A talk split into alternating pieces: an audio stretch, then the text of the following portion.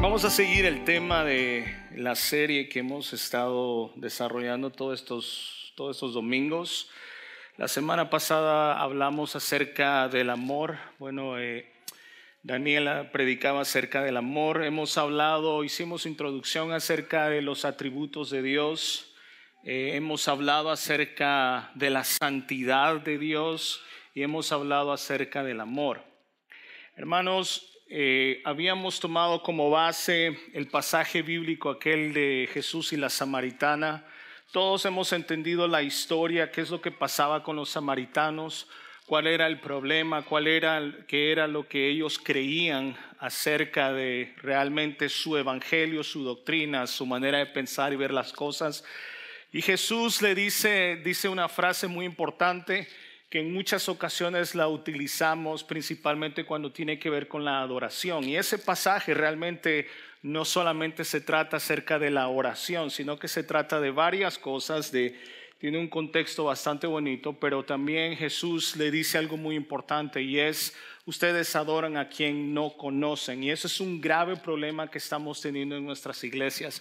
Adoramos o hablamos muchas veces de un Dios que no conocemos y eso es un, es un peligro para muchos de nosotros como cristianos, el realmente poder nosotros expresar y saber quién es Dios.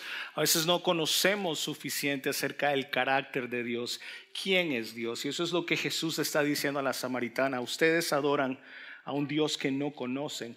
Y eso muchas veces puede trasladarse también a nosotros. El día de hoy quiero que vamos a estar utilizando mucho la Biblia, algunos pasajes los vamos a tener en la pantalla que podamos, para que podamos movernos rápidamente, ya que tenemos que salir a evangelizar y cumplir y cumplir el mandato del Señor para la vida de nosotros. Amén. En este caso, yo sé que usted lo hace en lo personal, en este caso lo vamos a hacer como iglesia, eh, como congregación. Vamos a estar hablando el día de hoy acerca de la misericordia. Voy a tratar de hacerlo corto, pero sobre todo terminar este tema para que podamos abordar el siguiente atributo. Una vez más, los atributos de Dios.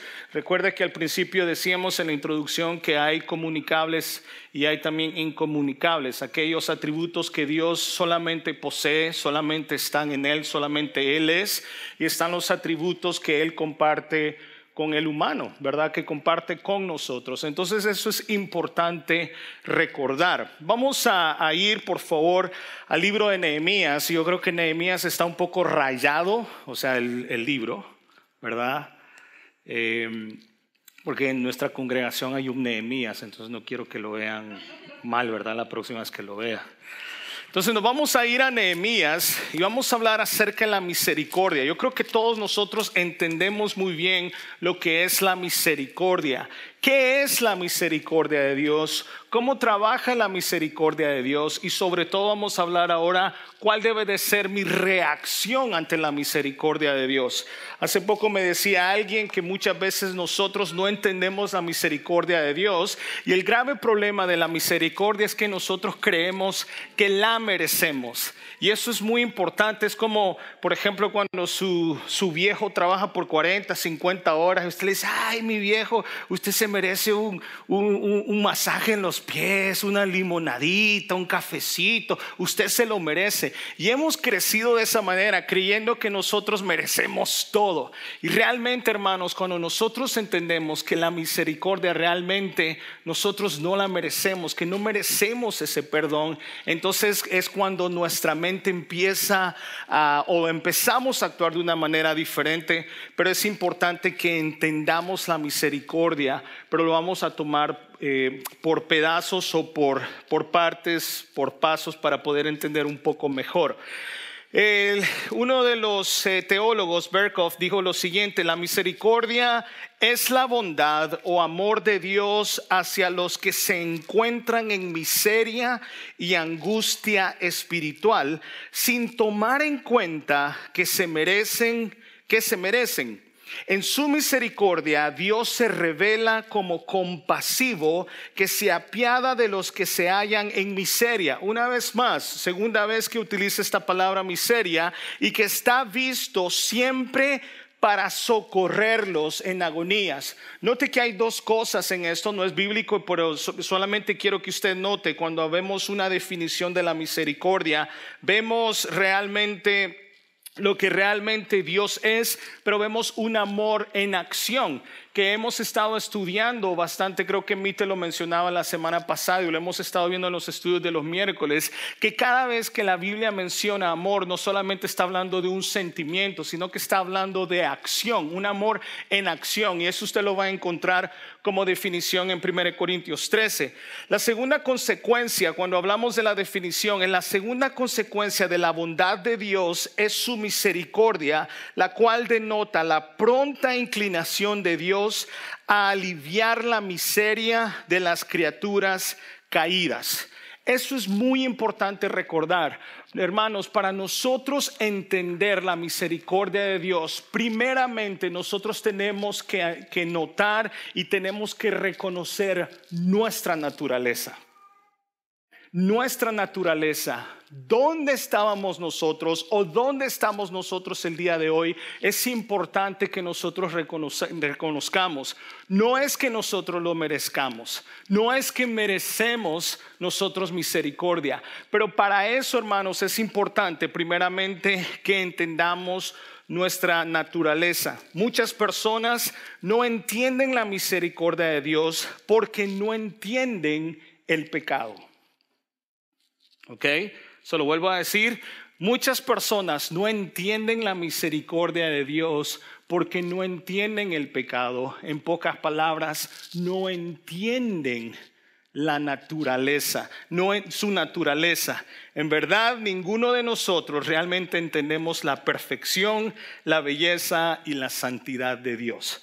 Por eso le digo, es importante que reconozcamos nuestra situación. Romanos 3, 9, 3, 9 al 11. Vamos a leer también Salmos 14, el 1 al 3, Salmos 53, 1 Juan 1, 8 y 10. Eso es por si acaso usted diga, no es bíblico. Todo lo que nosotros queremos hablar el día de hoy y siempre es que Biblia. Uy, esas letras están grandísimas. Como que han notado que hago así, ¿verdad? Cuando tengo que leer.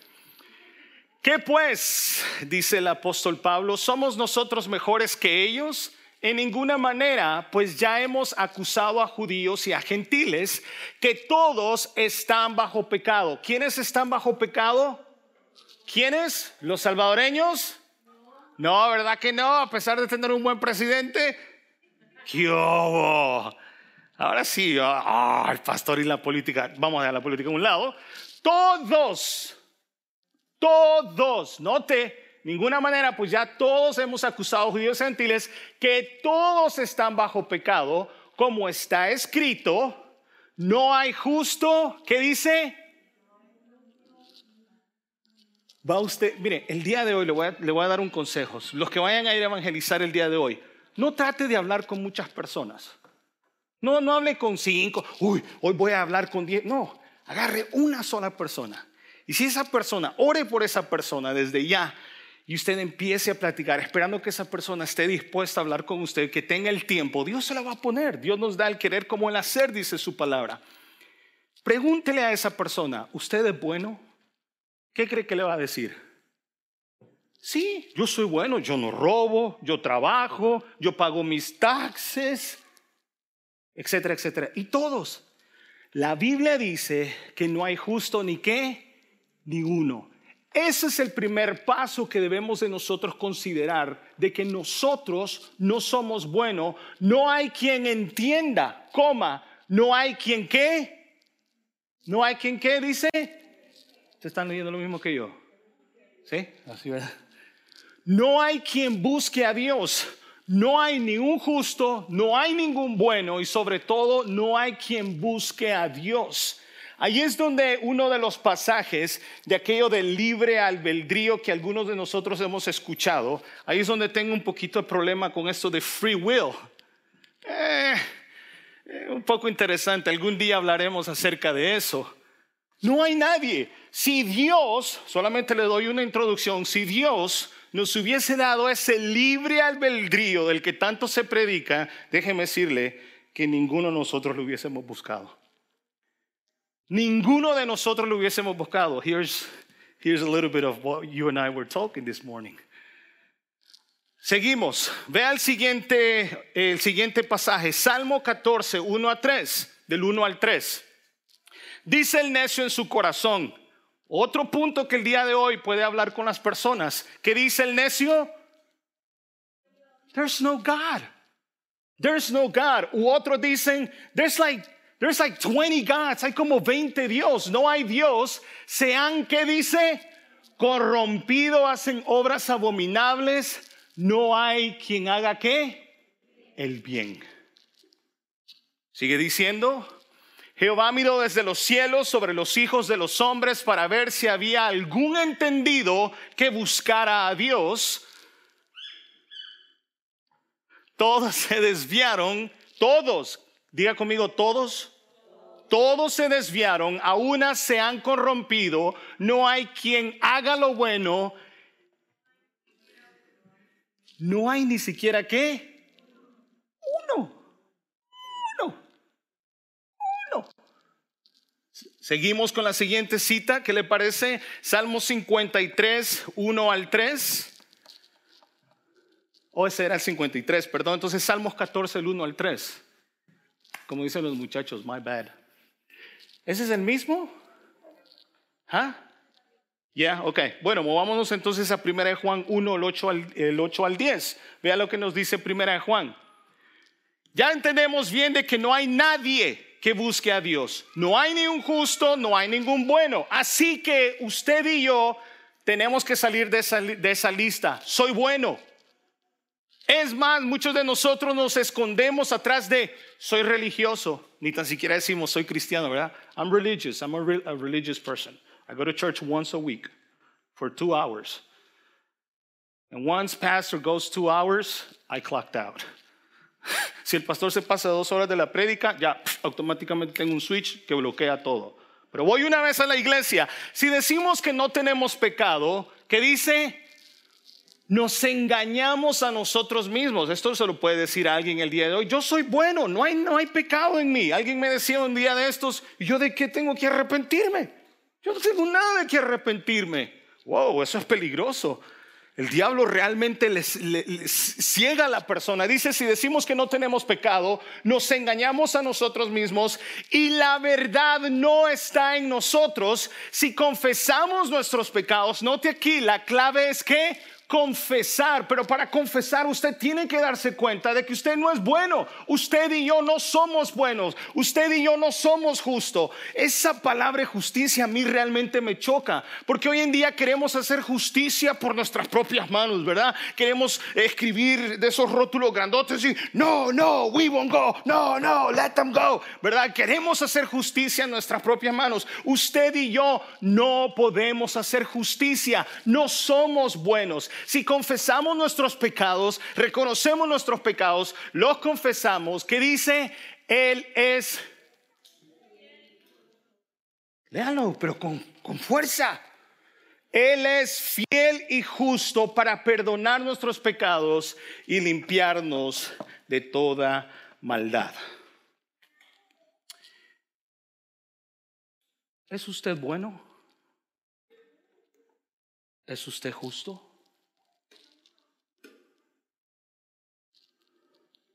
Por ahí tiene que empezar la iglesia.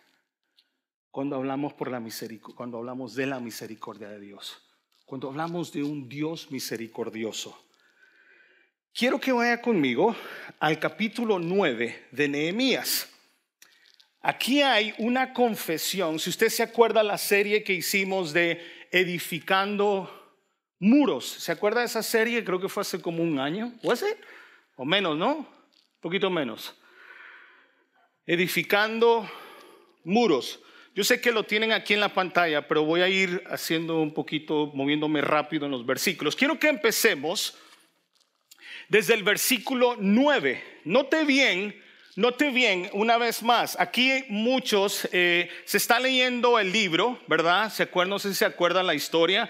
Está el pastor, está eh, Nehemías, está el sacerdote parado, están leyendo el libro y está toda la congregación. Dice la Biblia que están los niños, eh, están los viejos, están no sé quién, está todo el pueblo enfrente de esta lectura y empiezan a confesar sus pecados. Y note que empiece, empezamos en el versículo 9.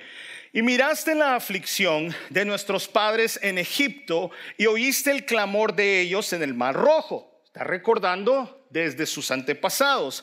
Y sigue diciendo, e hiciste señales y maravillas contra Faraón, contra todos sus siervos y contra todo el pueblo de su tierra, porque sabías que habían procedido con soberbia contra ellos y te hiciste nombre grande como en este día. ¿Qué más hizo Dios? Dividiste el mar delante de ellos y pasaron por medio y en él en seco y a sus perseguidores echaste en las profundidades como una piedra en profundas aguas. Ni tan siquiera había lodo, ni tan siquiera estaba mojado el piso. Grande es el poder de Dios, sigue diciendo el 12, con columna de nube les guiaste de día Qué precioso saber que en el desierto Dios se encargó de poner una nube enorme y poner, darles sombrita para que ellos caminaran. Sigue diciendo, eh, columna de nube en la 12, y con columna de fuego de noche para alumbrarles el camino por donde habían de ir. Y sobre el monte de Sinaí descendiste y hablaste con ellos desde el cielo y les diste juicios rectos, leyes verdaderas y estatutos y mandamientos buenos, y les ordenaste el día de reposo santo para ti, y por mano de Moisés tu siervo les prescribiste mandamientos, estatutos de la ley. 15. Les diste pan del cielo en su hambre, pan fresco Qué delicia, ¿verdad? El pan francés, para los que son salvadoreños, o no sé si en su país también lo hacen. El pan francés salidito y con frijoles molidos y queso. Qué pan más delicioso, fresquito. Bajaba del cielo el pan francés, el maná, ¿verdad? perdón, no estoy sacando de contexto. Imagínense todo lo que Dios hizo, los protegió, los guardó les dio carnita, les dio pan. Sigue diciendo el, el uh, ¿dónde me quedé? 15, gracias. Y les dice pan del cielo en su hambre y en su sed les sacaste aguas de la peña. Cristo es la peña de Oreb que está brotando. Y le dijiste que entrasen a poseer la tierra por la cual alzaste tu mano y juraste que se la darías. Les dio tierra les dio pan, les dio alimento, les dio donde vivir. Dice la Biblia más adelante, dice que ni la ropa, nada se gastó. ¿Cuál fue la respuesta de la iglesia? ¿Cuál fue la respuesta de la congregación? Mas ellos, padres, fueron soberbios y endurecieron su cerviz y no escucharon sus mandamientos. Fueron tercos Ahorita seguramente usted estará diciendo, qué desagradecido Israel. Qué gente más terca. ¿Sabía usted que eso duro de servicio, eso significa tercos, soberbios? Seguramente estaban diciendo, me lo merezco. I deserve it. I work hard. Sigue diciendo el 17, no quisieron oír ni se acordaron de tus maravillas que habías hecho con ellos. Se, se les olvidaba. Antes endurecieron su servicio en su rebelión, rebeldes pensaron poner caudillo para volverse a su servidumbre. Pero tú, la respuesta, pero tú eres Dios que perdonas. Note aquí, clemente y piadoso, tardo para la ira y que, dígalo conmigo, grande en misericordia, porque no los abandonaste. No, hermano, yo los hubiese abandonado en la primera. No, gente desagradecida, gente, gente creída, gente orgullosa, gente en rebelión. No, yo ya me ya hubiera cuiteado, ya hubiera enviado la, la, carta de, de, renuncia al equipo pastoral y a todos los líderes. Ya, no estoy tan lejos, pero ya lo hubiese entregado. Ya lo hubiese entregado yo. Para trabajar con gente desagradecida para trabajar gente que se le olvida los favores, que se le olvidan los sacrificios. No, yo ya me hubiese largado tiempo atrás, en el tercer año, ¿no? Dios no. Dios no. Dios no los abandonó. Note. Pero tú eres Dios que perdonas, clemente y piadoso, tardo para la ira y grande en misericordia, porque no los abandonaste. Además, cuando hicieron para sí becerro de fundición, ¿se acuerda cuando venía bien contento Moisés del monte? Te alabaré. Traía las piedritas, te glorifica, los diez mandamientos. y llegando, llegando, ya estaban aquellos otros dioses su becerro de oro. Algunos me han escuchado utilizar ese término, ¿no? Cuando tenemos otros dioses ajenos, como hay hombres que les encanta el fútbol, su becerro de oro. Hay hombres que tienen el trabajo, su becerro de oro. La cuenta del banco, su becerro. Los yankees, su becerro de oro. Como sufren cuando pierden.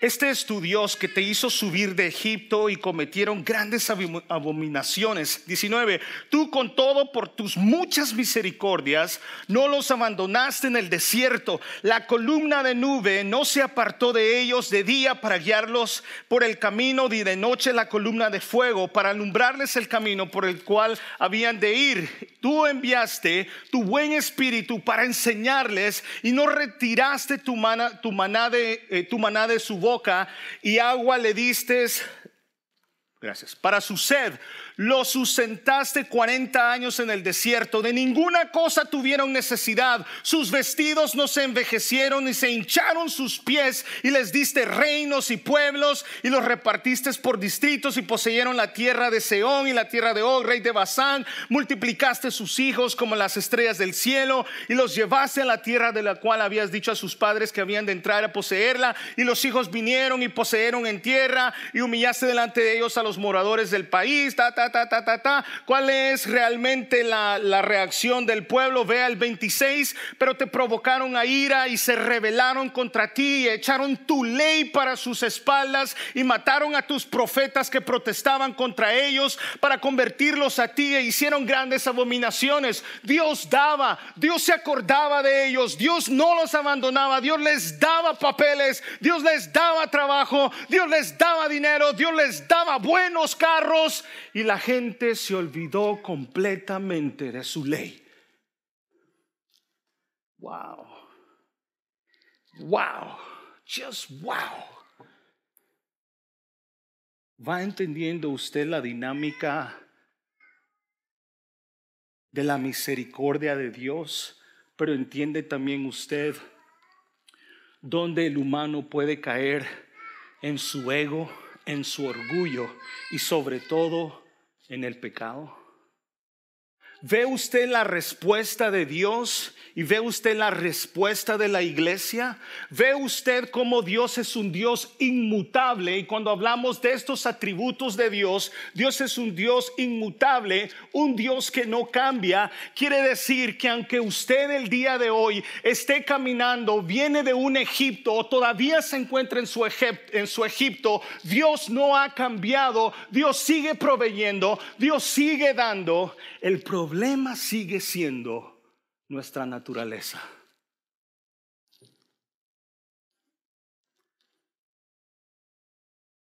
Vaya conmigo más adelante. Fíjese esto. 27. ¿Qué pasó? ¿Qué pasó cuando Dios dijo no más? No more. Para aquellos que dicen, no, Dios es todo amor, prediquemos solamente el amor. Ah, ah, ah, easy, partner. Easy. It easy. Vea lo que Dios hizo. 27. Entonces los entregaste en mano de sus enemigos, los cuales los afligieron, pero del tiempo de su tribulación clamaron a ti. Oh, oh, allí sí, allí sí. Pastor, el negocio no me va bien. ¿Puede orar por mí? Pastor, fíjese que mis hijos no están bien, están enfermitos. ¿Puede orar por ellos?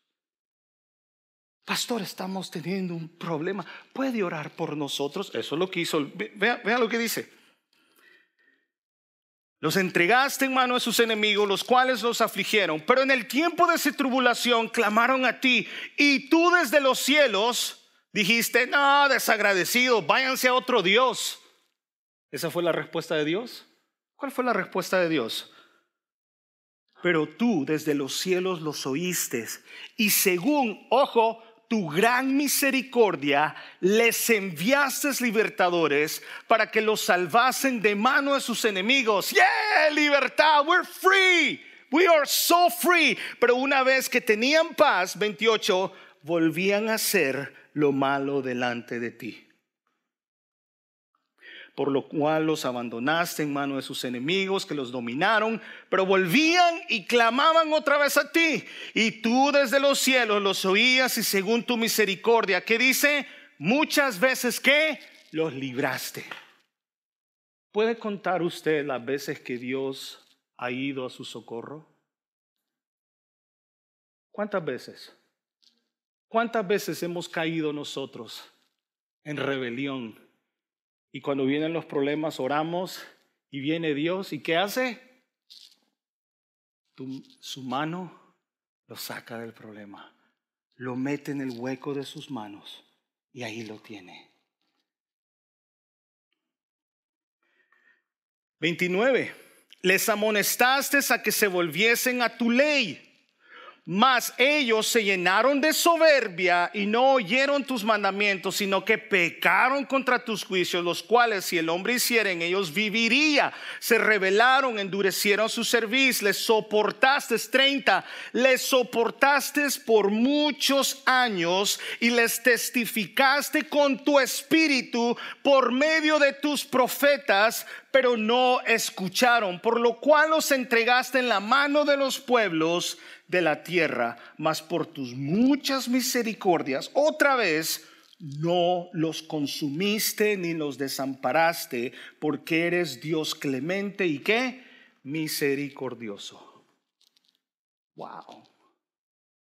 Wow, clemente. Hermano, Dios constantemente piensa en usted constantemente, constantemente corre o le socorra usted, ¿cuál es su reacción? ¿Cuál es la reacción de la iglesia? ¿Será la misma de Israel o será diferente? Basado en esto, lo que acabamos de ver, lo segundo, mi querido hermano, es que la justicia de Dios a mí me encanta esto cuando hablamos nosotros de la justicia, una palabra que tanto me choca, es de que muchas veces nosotros no consideramos la justicia de Dios. ¿Usted alguna vez ha escuchado a alguien que ora por justicia? ¿Sí? ¿Ora usted por justicia? Sí, ¿verdad? Pero cuando cuando escuchamos ciertas situaciones que pasan a nuestro alrededor, oramos por justicia quizá. Pero usted sabe que cuando hablamos de la justicia de Dios, es un poco peligroso. Porque la justicia de Dios no es la misma justicia que a nosotros nos han metido los noticieros. No es la misma justicia. La justicia que nos ha enseñado esta sociedad es muy diferente. La justicia de la que hablan nuestros jóvenes es muy diferente a la justicia de Dios. Veamos la justicia de Dios. Primero hemos visto nuestra naturaleza, vemos nuestra respuesta, bueno, quizá no la nuestra, pero vemos la respuesta de Israel reconociendo la misericordia de Dios. Debemos de entender que nosotros también hemos entrado a la justicia de Dios. Vea lo que nos dice Romanos 3:23. Eso todos se lo saben, ¿verdad? Romanos 3:23, ¿qué dice? ¿Alguien de memoria quién me lo puede decir?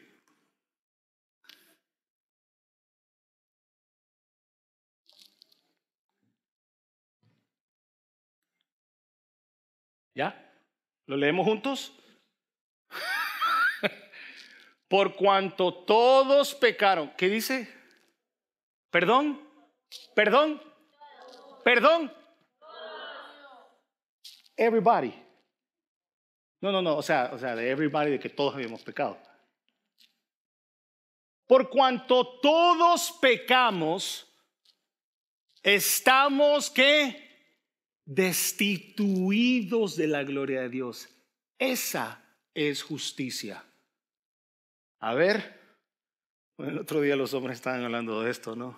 A ver, haga 85 en el 55 y pásale enfrente a un policía. Y hoy en día las cosas están graves que no solamente le dan un tiquetón, me deportan. Esa es la justicia de Dios. Justicia es cuando usted se para enfrente de ese juez y usted se mete la camisa dentro del jeans y pone cara de frustrado, de, enfermo, ¿verdad? Están Algunos han estado enfrente de un juez. Ponemos caras. No, o sea, como, como diciendo, soy inocente con la... La justicia de Dios dice, por cuanto todos pecaron, todos, ninguno de nosotros, ninguno de nosotros podemos estar en la presencia de Dios. ¿Por qué razón? Por nuestra naturaleza, por nuestros pecados, por nuestra soberbia, por nuestro orgullo. Vea también Romanos 1, 28 al 32. Dice lo siguiente, y como ellos no aprobaron tener en cuenta a Dios, Dios los entregó a una mente reprobada para hacer cosas que no convienen, estando atestados de toda injusticia, fornicación, perversidad, avaricia, maldad, llenos de envidia, homicidios, contiendas, engaños y malignidades, murmuradores. espérame, que esto es una lista bastante grande.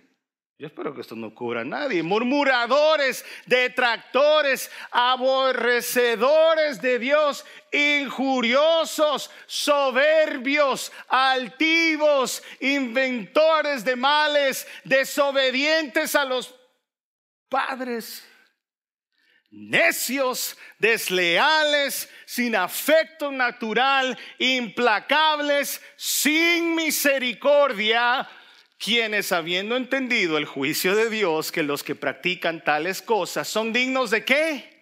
Son dignos de qué? Muerte, no solo las hacen, sino que también se complacen con los que la practican. Ojo, cuidado, mi amiguito. Cuidado, ya hablamos de esto en los estudios, ¿cierto? Incluso los teens me hicieron esa pregunta. ¿Puedo yo ser amigo de fulano de tal? Sigue diciendo, me quedé ahí. ¿Lo sé?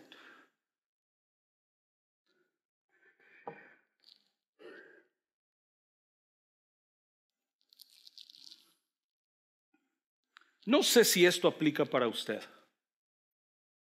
No sé si alguna de esta lista aplica a alguien acá. Pero hermano, la justicia de Dios, la justicia de Dios dice que por cuanto todos han pecado, que porque usted y yo nos rebelamos hacia un Dios santo, porque nos hemos revelado, porque no tomamos en cuenta a un Dios santo que me dice, que me exhorta a ser santo, entonces el resultado de eso es simplemente muerte. Usted y yo merecemos muerte. Usted y yo merecemos infierno. Así de fácil es. Por más que a los niños me les digan, uh, hell no se puede decir. Yo a mis hijas les digo. Yo les he comentado alguna vez, mis hijas me dijeron, estamos estudiando, me dicen ellas, apuntan así, el piso. Digo, ¿qué es eso? Allá abajo. ¿Qué? Allá abajo. Allá donde vive el malo. Sí, se llama infierno. ¡Ah! Se llama infierno. Tenemos que enseñarle a la gente que el resultado del pecado es simplemente infierno. No hay tres, no hay donde van los niños allá, no es donde vamos a orar para que los saquen de aquel lugar. No, eso no existe, la Biblia no enseña eso. La Biblia no enseña. No enseña eso. La Biblia solamente dice que si usted muere, se presentará en frente de Dios y usted puede estar en la presencia de Dios eternamente o usted puede ir al infierno. Simplemente. No puedo predicar otro porque no hay otro lugar. No hay otro lugar la justicia de Dios, usted y yo merecemos muerte. Ahora bien, Romanos 11, 30 al 33.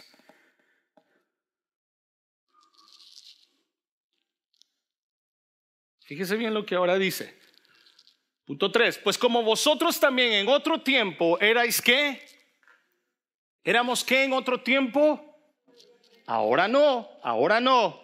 No somos desobedientes, ahora no. Pero ahora habéis alcanzado qué? misericordia por la desobediencia de ellos, sigue diciendo, así también estos ahora han sido desobedientes para que por la misericordia concedida a vosotros, ellos también alcancen qué? Misericordia. Mira hermano, se lo voy a decir más fácil, porque Dios sujetó a todos en, en desobediencia para tener misericordia de todos. Quédate allí. Esto es más fácil explicar la misericordia de Dios. Hay personas que se confunden en tres, en tres palabras muy claras. Una de ellas es misericordia, lo otro es gracia. Hay personas que se equivocan. Yo puedo tener misericordia por alguien, pero no hago nada al respecto. La misericordia de Dios, cuando hablamos de misericordia, de este atributo, la misericordia de Dios es sentirme, como decíamos primero en la definición, es sentir sentirme mal, que me rompa el corazón, las desgracias que estoy viendo, pero también eso o ese sentimiento me lleva a hacer algo al respecto. Y aquí estamos viendo la misericordia de Dios de esta manera. Alex Rodríguez, una vez más, el ejemplo más vivo y más claro de muchos de nosotros. Alex Rodríguez hace 85, 80 en una 55, pull to the shoulder, pull to the shoulder, woo, woo.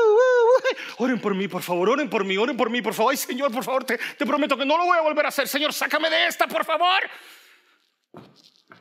Señor Rodríguez, muy buenas tardes, buenas tardes. ¿Cómo usted está? Que Dios le bendiga, señor oficial. Le da el ticket. Usted tiene que pagar 250 más lo que le llaman court cost eso me lo han contado, no es que me haya pasado.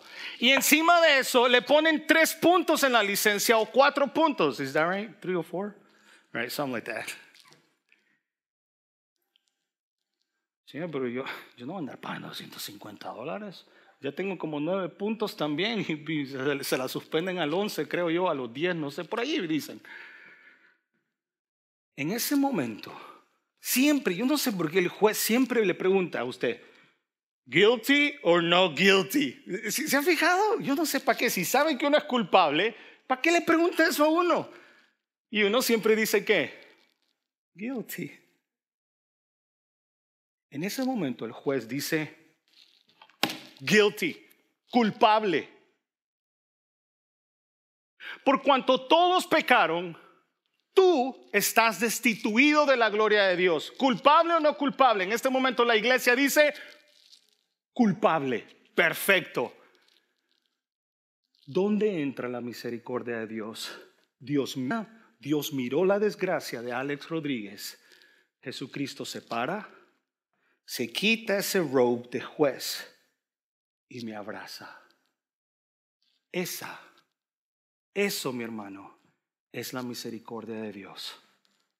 Se conmovió su corazón al ver mi desgracia el lodo donde yo me estaba revolcando, la porquería que yo era, y Él reconoce y Él sabe que mi pecado, que la justicia de Él me llevaría al infierno, pero hubo un sumo sacerdote que se paró en esa corte y me abrazó y me dijo, te amo y ahora eres justificado. Y eso me hace santo, apartado para su gloria. Esa es la misericordia de Dios. Tenía que hablarle el día de hoy acerca también de la, nuestra situación del hombre. Y vamos a hablar un poco en cuanto a Génesis, en cuanto al diluvio, pero no lo vamos a tocar. Si usted está interesado en este bosquejo, se lo puedo enviar también para que usted lo lea. La misericordia de Dios basado en, la vida de Noé y su familia se manifiesta en varios aspectos, basado en Génesis 6. Una vez más, si usted está interesado en leerlo, se lo puedo enviar. Primero, la misericordia de Dios se manifestó en que su familia se salva. Miren, a ese tiempo no había llovido. Nadie sabía de lluvia, nadie sabía de nieve, nadie sabía. Todo el mundo en nuestro país vemos la foto, ¿no? Antes de venir a Estados Unidos, vemos la nieve. Ay, yo quiero ver la nieve. pero nadie te dice lo que hay que apalear, los carros que hay que limpiar, que el marido tiene que salir a limpiarlo, que quitar el hielo. Nadie sabía de eso en ese tiempo. Solamente le dice a Noé, tú tienes que creerme a mí lo que te estoy diciendo y hazte un barquito.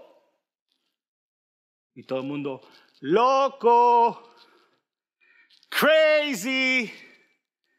Mira la sociedad. You're the only one that thinks like that. Tú eres el único que piensa de esa manera. Tú eres el único, porque lluvia, eso no lo conocemos. Por la obediencia, por la obediencia de Noé, su familia se salvó. Dos, la misericordia de Dios se manifiesta en la vida de Noé, que Dios promete nunca más destruir el mundo con el diluvio. Y Dios cumple lo que promete. Y de allí sale el arco iris. No lo que estos abominables están haciendo con el arco iris. Y esa es la promesa de Dios. Fíjese en Génesis 9, el 14 al 15, y acontecerá que cuando haga venir nubes sobre la tierra, se verá el arco en las nubes y me acordaré de mi pacto con ustedes y con todo ser viviente de toda carne. Nunca más se convertirán las aguas en diluvio para destruir toda carne. Quinto, Jesús demuestra su misericordia como nuestro sumo sacerdote. Por medio de él tenemos perdón. Hebreos 2, 17. Hebreos 2.17 dice, por lo cual debería ser en todo semejante, semejante a sus hermanos para venir a ser misericordioso y fiel sumo sacerdote en lo que a Dios se refiere para expiar los pecados del pueblo. Mi hermano querido, ¿por qué razón decimos que Jesús es el perfecto, el cordero perfecto y el sumo sacerdote? Si usted recuerda en el Antiguo Testamento se hacían sacrificios y ese sacrificio solamente lo podía hacer el sumo sacerdote. El sumo sacerdote en el que entraba en los atrios, creo que los niños todavía están estudiando eso los miércoles, ¿cierto? Entonces entraba al lugar santísimo, él era el único que entraba una vez al año y él era el único que podía entonces presentar el sacrificio, agarraban la sangre del cordero y la rociaban sobre, sobre el arca donde estaban los dos ángeles. Si esa sangre entonces se, eh, se disolvía, creo que estoy diciendo, lo estoy diciendo correctamente, entonces significaba que Dios perdonaba sus pecados, pero si no, entonces había un problema, no había perdón de pecados. Lo otro también que el sumo sacerdote cuando entraba tendrían que entrar limpio. Si el sumo sacerdote no entraba correctamente en ese momento que entraba al lugar santísimo, moría automáticamente. Entonces lo tenían que sacar con un lazo y la, campanita, ¿verdad? Cuando se caía, eso ya, se nos murió el sumo sacerdote y teníamos que sacarlo. En este tiempo, estamos en el tiempo de la gracia. Ya no es necesario, caballero, y hacer todas esas fiestas del Antiguo Testamento. Eso ya no, estamos en el tiempo de la gracia, que quiere decir que Jesucristo, el Cordero Perfecto, murió en la cruz por usted y por mí. Por eso no había pecado, no hubo pecado, no hay pecado en Jesús. Hermano querido, ¿cuál es mi respuesta ante la misericordia de Dios? Con esto termino. Primeramente, debemos de dar por gracia lo que hemos recibido por gracia. Este atributo es un atributo comunicable de parte de Dios. Dios espera que usted y yo seamos misericordiosos, pero que no solamente nos agarremos el pecho o nos golpeamos el pecho y decir, ay, pobrecita esa criatura. Si Dios se mueve en misericordia, también debo de hacer lo mismo. Debemos mostrar misericordia como Dios lo hace. Esa es la manera que lo vemos en Lucas 6. Número dos, en nosotros como respuesta debemos de reconocer, tiene que haber un reconocimiento y un gozo constante del creyente por su misericordia. Lleve a su casa, por favor, los que están escribiendo, Jeremías 33, 11, Salmos 63, 3, Salmos 31, 7, que hablan los salmistas, es de gozarnos en la misericordia de Dios. Pero si usted no reconoce el pecado que se le ha sido perdonado, y eso es lo que Lucas 6 está hablando, ¿se acuerda usted cuando está Jesús? Eh, no recuerdo en qué casa está, pero entra esta mujer llorando, la prostituta, llega y enjuaga los, los, los pies de Jesús y está llorando y todo el mundo criticándolo, borracha, ¿qué está haciendo? Fulano, si supiera quién la está tocando, etcétera, etcétera, etcétera. Empiezan a criticar. Jesús dice, ¿sabes por qué está haciendo eso? ¿Sabes por qué llora? ¿Sabes por qué me enjuaga los pies? ¿Sabes por qué razón ha entregado su vida completa a, Cristo? ¿Sabes por qué razón está llorando? ¿Sabes por qué razón está dando lo más, lo más preciado en su vida a mis pies? ¿Sabes por qué está delante de mí llorando y está quebrantada y humillada? ¿Sabes por qué? Porque reconoce que era una porquería y yo he perdonado.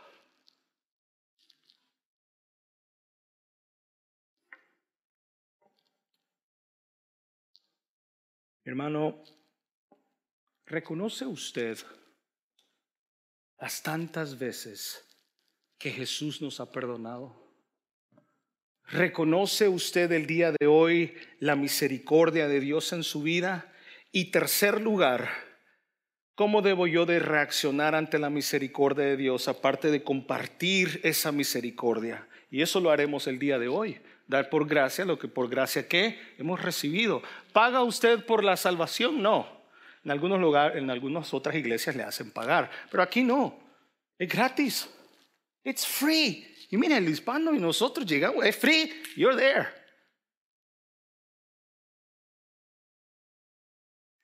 Hoy estará hablando usted acerca de la gracia y la misericordia de Dios. Mi hermano querido, entregue su vida ante la misericordia de Dios. Romanos 9:23. Porque mientras aún éramos débiles, a su tiempo Cristo murió por los impíos, por usted y por mí. Porque difícilmente habrá alguien que muera por un justo. Aunque tal vez alguno se atreva a morir por el bueno, pero Dios demuestra ese amor para con nosotros. Si algo tiene que acordarse el día de hoy, Pero Dios demuestra su amor para con nosotros en que siendo aún pecadores, ¿qué? Cristo murió. Quiero que cambie esto. Mas Dios muestra su amor para con nosotros en que siendo aún pecadores, Cristo murió por mí. Es fácil decir murió por nosotros, o es decir fácil murió por aquel. Y mire que aquel sí necesitaba mucho perdón. Yo a los 17 años estuve, estuve preso por dos días. Me, me entré a golpes con un policía a los 17 años. ¿Sabe usted lo tanto que el Señor me ha perdonado? Si no fuera por su misericordia, yo no estaría acá. Dios muestra su amor para con nosotros en que siendo aún pecadores, Cristo murió por Alex Rodríguez. Esa es misericordia. Eso es misericordia, amor, gracia. Miqueas 7, 18 dice, ¿qué Dios hay como tú que borra la falta y que perdona el crimen, que no se encierra para siempre en su enojo, sino que le gusta perdonar? Le gusta. ¿Conoce usted a una persona que le gusta perdonar?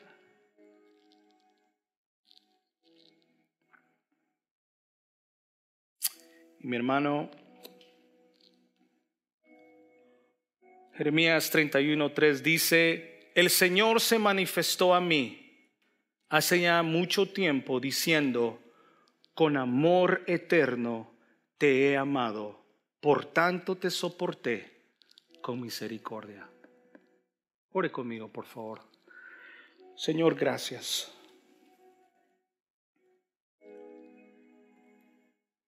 Gracias. Lo único que podemos decir el día de hoy es gracias. Gracias por tu misericordia. Gracias por tu misericordia, Señor. Porque siendo aún yo rebelde, siendo yo aún orgulloso, siendo Señor haber caminado lejos, lejos de ti. Señor, tu misericordia me alcanzó. Y hoy lo único que puedo decir es gracias.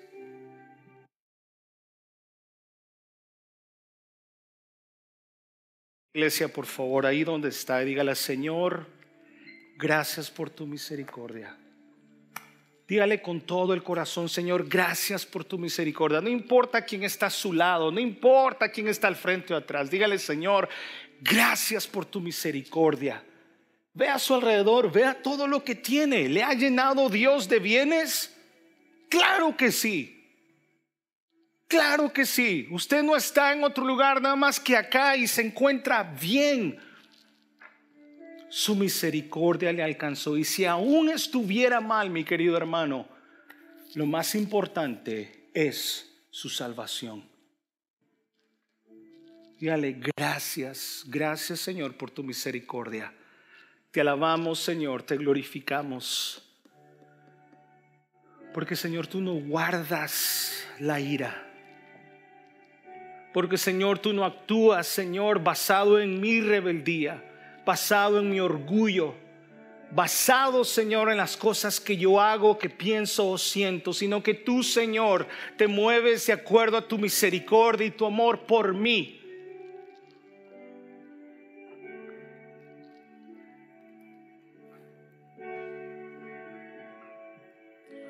Jesús.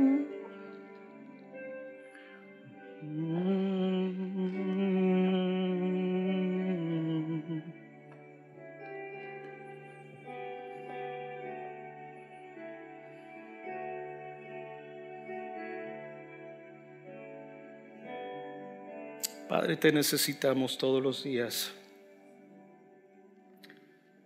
Señor, perdona todas las veces, Padre, que fallamos. Las veces, Padre, que olvidamos tu ley. Las veces que, Señor, olvidamos lo que tú esperas de cada uno de nosotros.